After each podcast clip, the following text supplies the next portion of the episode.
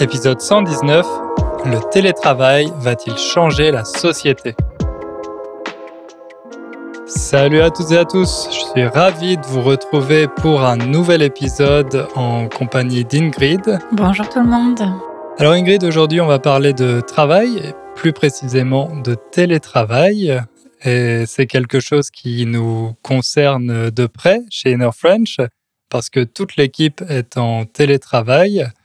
Alors, on va parler des avantages, des inconvénients, en essayant de prendre les différents points de vue, à la fois celui de l'entreprise, des salariés et plus généralement de la société, parce que c'est vrai que le télétravail constitue un bouleversement, un changement radical qui a déjà eu quelques effets sur, euh, sur ces différents acteurs et euh, qui, a priori, n'a pas fini de changer la société. Et oui, nous, c'est un sujet qu'on connaît bien parce que chez Inner French, on est en 100% télétravail.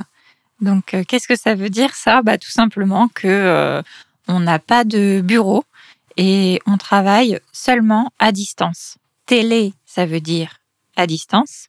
Et donc, télétravail, c'est le travail qu'on peut faire de n'importe où sans avoir besoin d'aller dans l'entreprise tous les jours. D'ailleurs, je ne sais pas ce que tu en penses, mais je trouve que ce mot télétravail, il est assez... Je ne sais pas, ça fait un peu démodé comparé à l'anglais, par exemple, parce que télé, ça fait penser à télévision, mais bon, pas vraiment à Internet et aux nouvelles technologies. Donc moi, j'ai toujours trouvé que ce mot télétravail, il était un peu, un peu vintage, peut-être. Ouais, je suis d'accord. Et puis, ça donne aussi une impression que c'est pas vraiment du travail, c'est du télétravail, comme si c'était une branche euh, parallèle du travail. Alors que quand on utilise le mot travail avec un adjectif, comme c'est le cas en anglais, c'est euh, du travail, mais on précise en particulier quel euh, type. C'est vrai, c'est vrai. Le travail à distance, par exemple, bon, c'est un peu plus long, mais je trouve que Ouais, tu as raison, effectivement. On a moins cette idée de télétravail qui est pas vraiment du travail, un peu travail-vacances, on va en mhm. parler. Mais c'est le mot qui a été adopté et qu'on utilise euh, en France. Oui, c'est le mot euh, vraiment très très courant, tout le monde le dit, donc euh, vous pouvez apprendre ce mot et l'utiliser. C'est celui-là qu'il faut utiliser. Alors, avant Inner French, toi, tu faisais déjà du télétravail, non? Oui, alors je travaillais en indépendante euh, parfois avec euh, des contrats réguliers pour certaines entreprises, certains médias ou écoles de langue. Mais globalement, j'étais quand même assez euh, indépendante, on peut dire aussi freelance. donc, de fait, je faisais du télétravail puisque je travaillais chez moi. Et tu as déjà travaillé dans une entreprise pour laquelle tu devais aller dans les bureaux? Ouais, ouais, ouais. Déjà, j'ai fait beaucoup de jobs étudiants, genre vendeuse. Et après, quand j'étudiais et à la fin de mes études, j'ai eu l'occasion de travailler dans des rédactions pour des médias à Paris. Donc euh, j'ai un peu d'expérience, oui. Tu sais ce que c'est d'aller au bureau et tu connais la joie des transports parisiens aux heures de pointe. Ouais, toi aussi, non? Moi aussi, moi aussi. J'ai fait plusieurs stages et puis j'ai commencé ma carrière professionnelle à Paris en agence de, de publicité, comme je l'ai déjà dit. Et j'ai jamais eu de cas extrême comme certains de mes amis qui avaient besoin parfois d'une heure et demie pour aller au travail en prenant le RER, e le métro. Donc ça faisait trois heures par jour, aller et retour. Moi, le maximum que j'ai eu, il me semble, c'est 45 minutes. Mais j'en garde un souvenir impérissable. parce que voilà, c'est 45 minutes de métro le matin, en particulier l'été quand il faisait chaud, euh, on se retrouve avec des personnes qui ont parfois une hygiène un peu douteuse. Donc, il y a cette odeur vraiment caractéristique du métro parisien aux heures de pointe. Les heures de pointe, c'est les heures. Euh, je crois qu'on en a déjà parlé dans un épisode, je ne sais plus lequel. Peut-être. Donc les heures de pointe, les heures où il y a beaucoup de, où tout le monde va au travail, ou alors tout le monde part du travail, les heures où il y a beaucoup de circulation et beaucoup de monde dans euh, les transports en commun les heures de pointe. Donc oui, ça, je, m'en souviens. Et pour toi, du coup, quand tu as monté Inner French, c'était évident que tu voulais pas revivre euh, ce genre de scénario? Euh, Alors ça s'est fait de manière plus organique et un peu par hasard. C'était pas vraiment une, euh, une décision euh, préméditée, on pourrait dire. Ça s'est fait par la force des choses.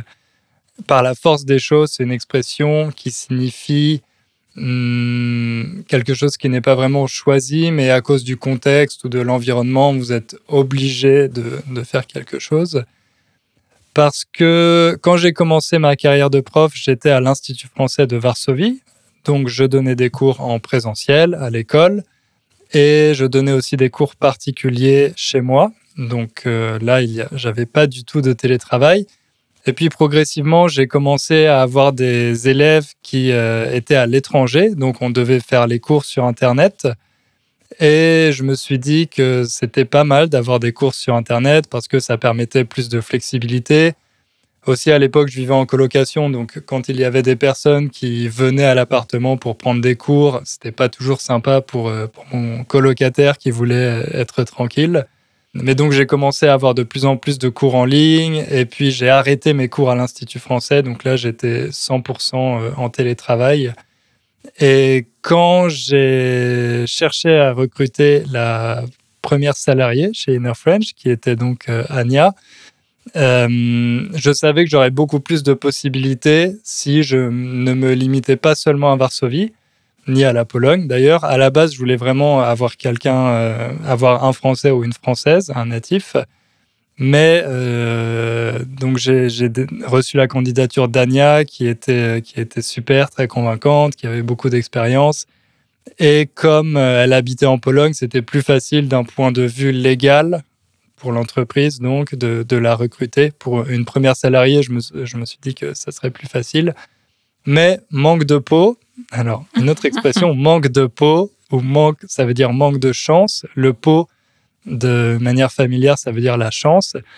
Manque de chance, Anya ne vit pas à Varsovie, mais à Cracovie, donc elle était quand même en, télétravail. Mais en tout cas, c'est vrai que quand tu nous as recrutés, Anya et moi, c'était en plein Covid. C'était mm. après même les plus gros moments de confinement. Et euh, en fait, j'imagine que c'était assez évident puisque le monde entier s'était mis au télétravail et euh, aujourd'hui, en 2022, on a toujours les effets euh, post-Covid euh, qui font que, en France en tout cas, il y a de plus en plus de salariés qui, qui ont pris goût au télétravail. Prendre goût, ça veut dire qu'on aime bien et que finalement, on va continuer. Euh, apparemment, 8 salariés sur 10 euh, disent vouloir télétravailler entre 1 et 3 jours par semaine. C'était pas autant euh, avant le Covid. Oui, c'est vrai, parce qu'en France, on est plutôt réticent, en particulier les entreprises, parce qu'on voit que les salariés apprécient le télétravail, mais pendant longtemps, les entreprises étaient réticentes, elles n'avaient pas envie de passer au télétravail parce que je pense qu'en France, on a ce style de management qui est assez, qui est très hiérarchisé, avec beaucoup de contrôle, qui est un peu infantilisant aussi.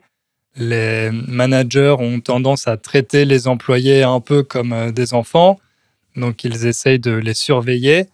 Et à cause de ces facteurs culturels, euh, en 2017, la France comptait seulement 7% de salariés en télétravail c'est beaucoup moins que dans les autres pays de l'Union européenne. Et il a fallu un événement extérieur, un bouleversement, le Covid, pour que la situation change et que les entreprises soient contraintes de passer au télétravail, ce qui a montré, encore une fois par la force des choses, que c'était tout à fait possible. C'est vrai que pour moi, c'était un peu euh, une chance inespérée, notre façon de s'organiser, où voilà, on travaille ensemble à temps plein, on a des vrais projets, etc. Mais en étant complètement en télétravail pour une entreprise française. Euh, enfin, d'ailleurs, ton entreprise n'est pas française, mais euh, mhm. voilà, pour un contrat euh, français en tout cas, puisque moi je, je travaille en tant que française, c'est assez inespéré et peu habituel, même si effectivement, euh, beaucoup d'entreprises euh, pendant le Covid ont été forcées d'avoir recours au télétravail. Donc, avoir recours, c'est euh, mettre en place tout simplement. Ouais, utiliser. ouais, c'est une expression assez sérieuse. Assez formelle. C'est ce que le président disait. Il faut que les entreprises aient de plus en plus recours au télétravail. Mais euh, voilà, on n'est euh, on n'est pas non plus très très nombreux à avoir cette chance. Moi, je le vois comme une chance, mais on va encore voir que ça dépend pour qui. Mais il y en a de plus en plus. Il y en a de plus en plus, mais il ne faut pas oublier que pour la majorité des actifs, les actifs, c'est les personnes qui travaillent, qui sont en âge de travailler et qui travaillent, pour la majorité des actifs, le télétravail reste impossible. Donc euh, en France, le ministère du Travail estime qu'entre 50 et 70 des actifs ne peuvent pas télétravailler, euh, non pas parce que l'entreprise ne le veut pas, parfois c'est la raison, mais principalement parce que leur poste, leur responsabilité euh, implique qu'il est impossible de faire leur travail à distance. Et on appelle ces salariés les travailleurs du front. On les appelait comme ça principalement pendant le Covid. C'était tous ces salariés qui étaient obligés soit d'aller au bureau, soit d'aller travailler dans les supermarchés, dans les hôpitaux évidemment, et qui étaient au front, comme à la guerre. On a une autre expression qui, euh, qui est assez rigolote, mais en même temps un peu triste, les premiers de corvée, qui fait référence à cette expression utilisée il y a quelques années par Emmanuel Macron, les premiers de cordée. Les premiers de cordée à la montagne, c'est ceux qui doivent tirer les autres, ceux qui sont devant et qui doivent faire le plus d'efforts pour aider ceux qui sont derrière à faire l'ascension de la montagne. On a un peu changé ce terme en premier de corvée. Une corvée, c'est une chose qu'on est obligé de faire, mais qui est assez désagréable. On parle par exemple des corvées ménagères. C'est toutes ces choses qu'on doit faire à la maison qui sont pas très fun. Par exemple, faire la vaisselle, faire la lessive, etc. Les premiers de corvée, ce sont tous ces salariés qui doivent travailler dans les services, euh, dans les supermarchés, etc.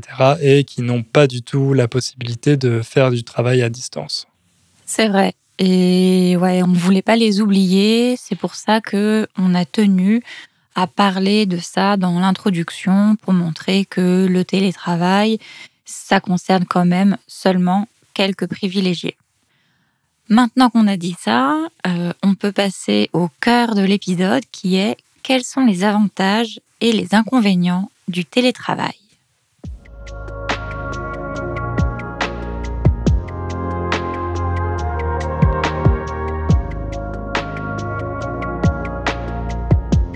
Alors, pour commencer, on va parler de productivité.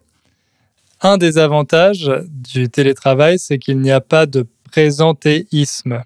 Le présentéisme, c'est quand vous devez faire acte de présence. Autrement dit, vous devez rester au bureau pour montrer que vous travaillez. Et moi, c'est quelque chose que je détestais en entreprise. On ne pouvait pas partir avant une certaine heure, même si on avait fini son travail parce que sinon, ça montrait qu'on n'avait pas assez de travail ou alors que qu'on était paresseux. Ça, faisait mauvaise impression. Alors que, au contraire, ça pouvait être euh, peut-être qu'on partait plus tôt parce qu'on arrivait à mieux s'organiser, à être plus productif. Mais ça, au lieu d'être valorisé, c'était puni. Et moi, je me souviens en particulier en agence de pub, il y avait vraiment une, euh, cette tendance au présentéisme je me souviens une fois, j'étais parti à 17h30, à 5h30, parce que j'avais fini mon travail. Et euh, un de mes collègues m'avait demandé si je prenais mon après-midi. Donc, la prendre, blague. la prendre son après-midi, euh, ça veut dire euh, avoir posé son après-midi comme non travaillé. Exactement. Comme on dit prendre des vacances, parfois on dit prendre une journée, prendre une après-midi, ça veut dire que vous ne travaillez pas à ce moment-là, vous posez des congés. Donc euh, en agence de publicité, on considérait que euh, si vous quittiez l'entreprise à 17h30, ça veut dire que vous euh, preniez votre après-midi. Donc voilà, je détestais le présentéisme. Je ne sais pas si c'est quelque chose que tu as vécu toi aussi en entreprise. Oui, un petit peu. Je pense que suivant les secteurs, ça peut être plus ou moins euh, important. Euh, mais c'est vrai que, euh, ouais, enfin, il fallait au moins faire un minimum d'horaire. Et j'ai beaucoup connu aussi des moments où, où j'étais moins productive et où j'aurais pu partir et arriver plus tôt le lendemain parce que j'aurais, je me serais bien reposée et j'aurais eu besoin au moins de faire une pause ou quoi. Et c'est vrai que c'était pas très bien vu. Heureusement, j'avais une chef directe qui, avec qui on était assez proches et donc euh, on arrivait un peu à, à gérer ça. Mais parfois, elle me disait, oh, il y a quand même les grands chefs, s'ils voient que t'es pas là, euh, reste encore deux heures. Et elle le savait, mais on savait très bien que c'est les règles stupides de l'entreprise. Exactement. Donc avec le télétravail, il y a moins ce problème, bien qu'il y ait quand même certaines entreprises qui essayent de mettre en place une surveillance avec des programmes, avec des logiciels, pour forcer les salariés à, ou plutôt pour contrôler, pour s'assurer que les salariés sont bien derrière leur écran de telle heure à telle heure et éventuellement pour euh, contrôler les sites internet sur lesquels ils vont, etc. Donc, c'est pas quelque chose qui a complètement di disparu. D'ailleurs, je pense peut-être le mettre en place euh, chez Inner French. Donc... oh bah bien sûr, tu vas pas être déçu. Tous les pour sites voir... internet, euh, ce sera pour les recherches, pour le podcast. Oui, hétéroclite. Oui, oui. Je pense que j'ai besoin de m'assurer un peu plus de, de, ce que vous faites euh, sur vos ordinateurs. Non, mais moi, au contraire, euh, voilà, vous avez deux approches assez différentes. Donc Anya, elle est vraiment de telle heure à telle heure euh, derrière euh, son ordinateur. Je sais qu'elle est là. Toi, je pense que tu es plus flexible. Donc euh, voilà, je sais par exemple que parfois le week-end, tu travailles. Peut-être qu'il y a des jours dans la semaine euh, où tu travailles un peu moins, etc. Donc euh, moi, c'est vraiment les, deux me conviennent en fait, et je suis content que vous ayez cette autonomie je pense que c'est un des avantages du télétravail. C'est vrai que l'avantage, c'est que chacun fait comme c'est le mieux. En général, euh, c'est la nature humaine quand même, c'est qu'on va choisir ce qui nous convient le mieux. Donc si euh, un salarié travaille avec des horaires fixes, c'est que c'est comme ça qu'il va être le plus productif. Si un autre choisit un autre mode, c'est que c'est comme ça qu'il va être le plus productif. Et donc au final, on s'évite euh, voilà des, obligations qui ralentissent tout le monde. Exactement. Dans les autres avantages, qu'est-ce qu'on a? Hum, L'équilibre entre la vie pro et perso peut être favorisé parce que bah, on prend moins les transports, par exemple. Euh, comme tu disais, on n'a plus besoin d'être bloqué euh, dans les transports pendant les heures de pointe. Euh, et puis on peut s'adapter. Donc j'imagine, j'imagine que par exemple pour ceux qui sont parents, quand il y a besoin d'aller euh, rapidement à l'école parce qu'il s'est passé quelque chose ou quoi, on n'est pas obligé de complètement désorganiser sa journée. On peut y aller et puis on s'occupe de l'urgence et on se remet au travail après et ça pose pas de problème. Donc, par rapport à la vie personnelle, ça peut être un avantage de pouvoir moduler son travail sans qu'il y ait un imbécile qui nous dise Oh, tu prends ton après-midi. Non, j'ai un rendez-vous, j'y vais, je reviens, j'ai pas besoin de me justifier. Ça, ça peut être un avantage. Exactement. On a plus d'autonomie, plus de flexibilité. On peut aller faire ses courses à une heure où il y a moins de monde et travailler un peu plus tard pour rattraper. Donc ça permet euh, aux, aux salariés de s'organiser un peu plus facilement. Et puis, il y a un dernier avantage non négligeable pour les salariés, c'est la liberté géographique. On a la possibilité de travailler d'où on veut. Et ça, je pense que pour toi, c'est assez important. Oui, bah c'est même euh, essentiel. Une des raisons pour lesquelles euh, j'aime télétravailler, c'est pas euh, nécessairement parce que j'aime rester chez moi toute la journée. Euh, ça peut même être peut-être un des avantages dont on va parler après, mais euh, largement compensé par cette possibilité de pouvoir euh, voyager, déménager, passer du temps dans des nouvelles villes. Voilà, moi j'adore ça et, et ça permet de, de le faire sans avoir besoin de poser des vacances, de s'organiser d'une façon compliquée ou quoi. Donc ça, clairement, pour moi, c'est ça. J'aurais même dû le dire en tout premier. Pour moi, c'est le premier avantage. c'est le critère numéro un. Mm. Pour les entreprises aussi, le télétravail a des avantages. Le principal, c'est la réduction des coûts, notamment le loyer. Pour les bureaux, on a besoin de moins de bureaux, ou alors si toute l'entreprise, si tous les salariés sont en télétravail, on peut euh, complètement arrêter de payer pour des bureaux. Nous, chez Inner French, on n'a pas de bureau. Donc ça fait un coût en moins et un coût qui généralement est, non négligeable. Il y a aussi les fournitures de bureau, donc euh, l'achat, je sais pas, qu'est-ce qu'on a comme fourniture de bureau Acheter des stylos, du papier, du café pour la machine à café, etc. Et puis on fait des économies d'énergie parce qu'on n'a pas besoin, encore une fois, de chauffer ou d'éclairer euh, des bureaux. Hmm. Donc ça, ça permet de réduire la facture de, de l'entreprise. Et puis, quand on cherche des candidats, ce qui s'est passé euh, pour moi avec Inner French, ça permet d'avoir un vivier plus important. Autrement dit, on peut recruter des candidats non seulement dans notre ville, mais aussi dans d'autres villes, dans d'autres pays, etc. Et puis, c'est devenu un argument, comme tu l'as, comme tu l'as dit, c'est devenu un argument pour attirer les meilleurs candidats. Aujourd'hui, pour les jeunes diplômés, c'est très important d'avoir la possibilité de télétravailler. Donc, si on est une entreprise qui a ce modèle, ou si au moins on propose quelques jours par semaine en, télétravail, euh, c'est un argument pour séduire les, futurs employés. Ouais, donc c'est positif et pour les salariés et pour l'entreprise et euh, même en dernier, on peut peut-être parler des avantages pour la société puisque le télétravail, en réduisant les déplacements, l'utilisation des transports et euh, en évitant de créer ces fameuses heures de pointe, euh, est meilleur pour la planète. Ça permet de réduire les émissions de gaz à effet de serre, ça permet de réduire dans une certaine limite euh, l'utilisation de l'énergie, euh, puisque voilà, il y a un étalement des horaires de travail, un étalement des déplacements et donc euh, moins de pics énergétiques.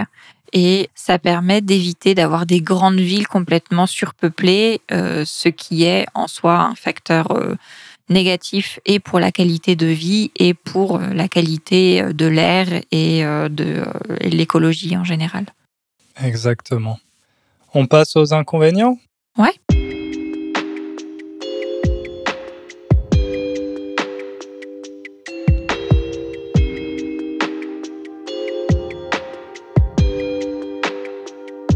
Les inconvénients pour les salariés, il y en a plusieurs. Déjà au niveau de la productivité, ça peut poser quelques problèmes quand le télétravail est subi. Subi, c'est le contraire de choisi. Quand on ne choisit pas une situation, on la subit. Certains salariés qui se sont retrouvés en télétravail ont été livrés à eux-mêmes. Donc ça, c'est une expression. Être livré à soi-même, ça veut dire que personne ne vous aide, que vous êtes seul avec vos problèmes et vous devez trouver une solution tout seul. Vous devez vous débrouiller. Vous êtes livré à vous-même. Donc, il y a certains salariés, on leur a dit du jour au lendemain, bon, maintenant vous êtes en télétravail, débrouillez-vous. Donc, c'est à eux de s'organiser, de savoir comment euh, prioriser certaines tâches plutôt que d'autres, etc. Et ça, ça peut être compliqué pour certaines personnes. Et puis le deuxième inconvénient concernant la productivité, c'est qu'il y a moins d'émulation entre collègues. L'émulation, c'est le fait de se tirer vers le haut donc euh, que un collègue euh, permet d'aider l'autre collègue à réussir à trouver des nouvelles idées, à réussir à se motiver. Euh, voilà, on sait que en général, que ce soit à l'école ou au travail, c'est toujours bien d'échanger avec des personnes qui soit font le même métier, soit connaissent l'entreprise, etc. Et c'est vrai que pour avoir ces petits moments d'échange qui sont pas forcément des moments officiels de réunion ou quoi, bah, c'est bien d'être à côté, d'avoir euh, voilà des petits échanges à la machine à café, la pause cigarette pour certains, ou euh, voilà euh, pouvoir papoter, discuter avec ses collègues, c'est aussi important pour la productivité. D'ailleurs, j'ai vu que certaines entreprises ont tenté de mettre en place des pauses café virtuelles donc, elle définissait certaines heures pendant lesquelles les salariés pouvaient se connecter à un chat sur Zoom, par exemple, pour discuter, pour faire une pause café virtuelle. Mais ça n'a pas du tout marché. Donc, on n'a pas encore réussi à adapter la pause café au télétravail. Ensuite, la séparation entre la vie privée et la vie professionnelle euh, est de plus en plus floue flou, c'est le contraire de clair, comme quand on prend une photo, une photo qui n'est pas claire, c'est une photo floue. Donc cette séparation entre les deux sphères, privée et professionnelle, est de plus en plus floue. Et ça, ça peut être assez dangereux pour la santé mentale. Moi, je m'en suis rendu compte aussi pour moi. C'est vraiment, à mon avis, c'est le principal problème du télétravail. Je ne sais pas ce que tu en penses, mais... Ouais, ça, j'ai essayé de dire ça a ses avantages. En théorie, ça peut avoir ses avantages, et ça, c'est sûr. Mais euh, il y a les inconvénients qui vont avec, euh, bah, dans le sens où euh, on s'arrête moins facilement de travailler, on travaille plus facilement sur euh, des moments où on est censé euh, être en, dans sa vie personnelle et pas en train de, de travailler. Je parlais des, des, parents tout à l'heure, mais j'ai beaucoup entendu pendant le Covid qu'il euh, y avait le problème inverse, en fait, que du coup les parents se retrouvaient à faire euh, euh, tout ce qu'il fallait pour les enfants pendant le travail et donc à ne rien faire correctement, ni euh, les moments avec les enfants, ni le travail. Donc, ouais, il y a, y a plein de choses, tout se mélange. Et puis, au final, on ne sait plus quand est-ce que on doit se reposer et quand est-ce qu'on doit travailler. Et on prend des mauvaises habitudes. D'ailleurs, est-ce que tu as entendu parler de ce nouveau concept qui s'appelle euh, les tracances Non, non, ça me dit rien. Qu'est-ce que c'est? Bah, tra, c'est pour travail et cans Ok. pour vacances. C'est un nouveau concept qui consiste pour certains salariés à partir télétravailler euh, au bord de la mer, par exemple, dans un endroit paradisiaque, et à penser que c'est suffisant pour appeler ça des pseudo-vacances. Le problème, c'est que les vacances, normalement, c'est fait pour se reposer, pour déconnecter. Et donc, il y a de plus en plus de personnes avec le télétravail qui prennent moins de vacances, donc qui se reposent moins et finalement qui sont épuisées. Donc ça, c'est quelque chose qui est euh, complètement à surveiller. Ouais, exactement. Euh, maintenant, peut-être les inconvénients pour l'entreprise. Alors, le principal, c'est qu'il faut complètement changer notre mode de management. Je vous disais qu'en France, pendant longtemps, les entreprises étaient réticentes à adopter le télétravail parce qu'elles ont plutôt tendance à fliquer leurs employés. Fliquer, c'est un verbe familier qui fait référence au mot flic. Un flic dans la langue familière, c'est un policier. Donc fliquer quelqu'un, ça veut dire faire la police avec quelqu'un, surveiller quelqu'un de manière assez intensive. Donc tout l'enjeu maintenant pour les entreprises, c'est comment gérer leurs employés sans les fliquer, sans les surveiller à outrance et sans tomber dans cette tendance à les contrôler de manière infantilisante. Il faut mettre en place un nouveau modèle qui serait plutôt basé sur la confiance. C'était déjà quelque chose de difficile quand les employés étaient au bureau. Donc là, maintenant, avec les employés qui sont chez eux, c'est vraiment un casse-tête pour les employeurs. Je ne sais pas si c'est la même chose dans les autres pays, mais en France, on a vraiment ce, ce problème de confiance, j'ai l'impression. Comment tu le sens, toi? Moi, je pense que si on recrute les bonnes personnes, après, on peut leur faire confiance. Donc, euh, moi, j'ai voilà, j'ai pas du tout de problème avec, euh, avec vous. Je vous fais totalement confiance.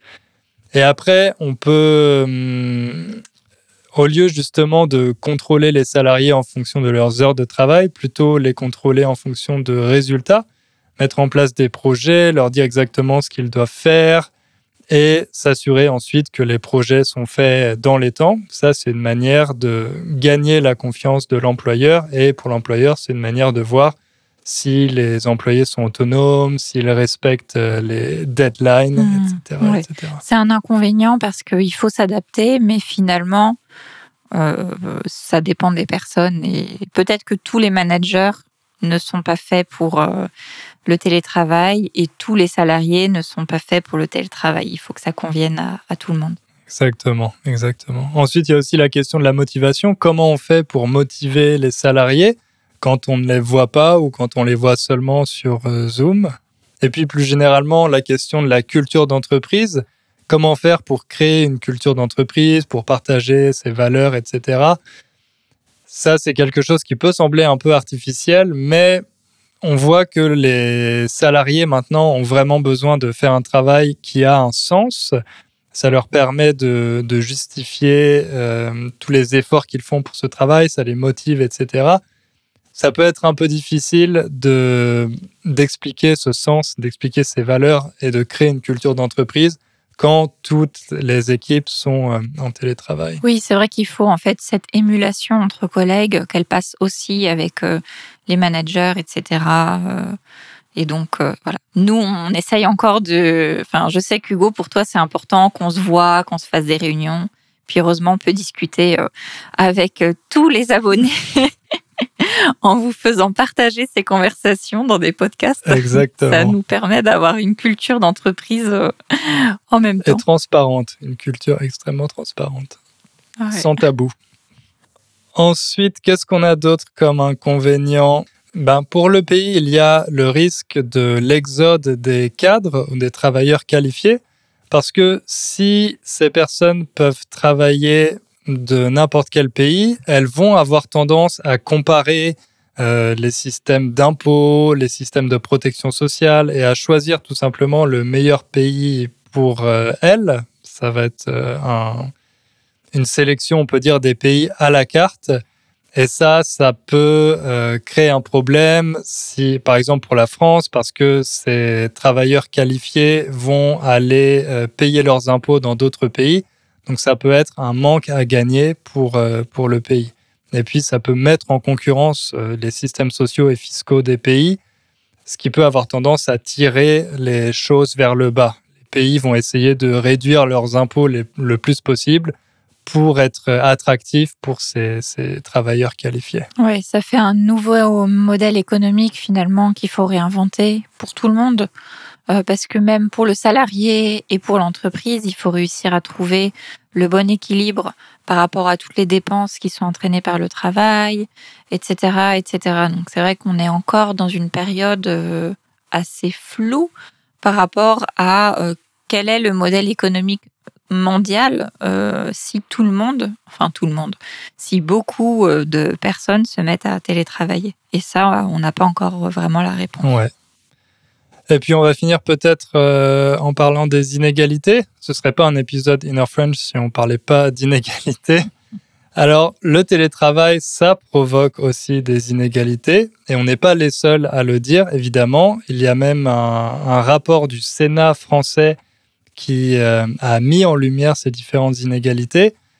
D'abord, il y a la question des, classes sociales. On peut se demander si le télétravail est un privilège de classe. On a dit que ça concernait en fait une minorité des employés. Une minorité des employés ont la possibilité de télétravailler, mais pour la grande majorité, le travail doit encore être fait sur site. Sur site, ça veut dire dans l'entreprise, au bureau.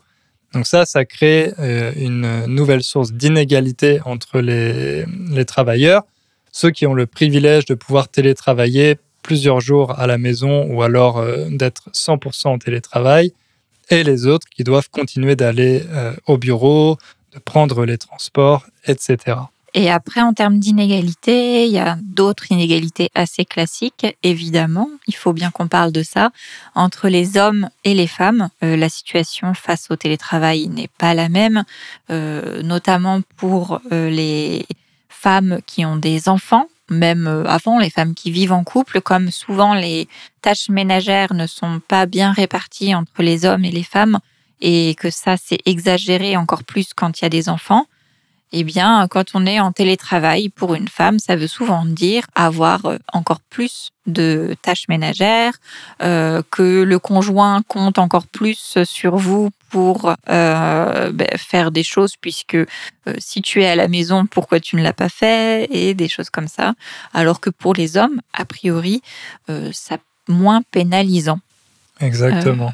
Et d'après un sondage qui a été réalisé cette année ou l'année dernière euh, par le cabinet de conseil du Boston Consulting Group. Le télétravail génère plus d'angoisse, d'anxiété pour les femmes que pour les hommes. Pendant le Covid, les hommes ont mieux vécu cette période en télétravail que les femmes parce que les femmes avaient plus de choses à gérer, que la charge mentale n'était pas toujours euh, partagée, n'était pas répartie de manière très équitable. Donc ça aussi, c'est une question à laquelle il faudra être vigilant, une question à laquelle il faudra faire attention par la suite. Exactement. Bon, bah, on a, on a fait un petit bilan euh, assez complet, je pense, sur euh, les avantages et les inconvénients du télétravail. Euh, on aimerait bien savoir ce que vous en pensez. Est-ce que vous avez déjà fait du télétravail? Est-ce que pour vous ça fonctionne bien? Ou est-ce que au contraire, vous avez l'impression que vous ne pourriez pas travailler en télétravail Ça nous intéresse, donc dites-nous tout en commentaire. Et n'hésitez pas à vous répondre entre vous hein, dans les commentaires, c'est aussi en possible. En français, bien sûr. Bien sûr. voilà, merci Ingrid. Et puis, euh, on se retrouve bientôt. Oui, on se retrouve bientôt. Ciao.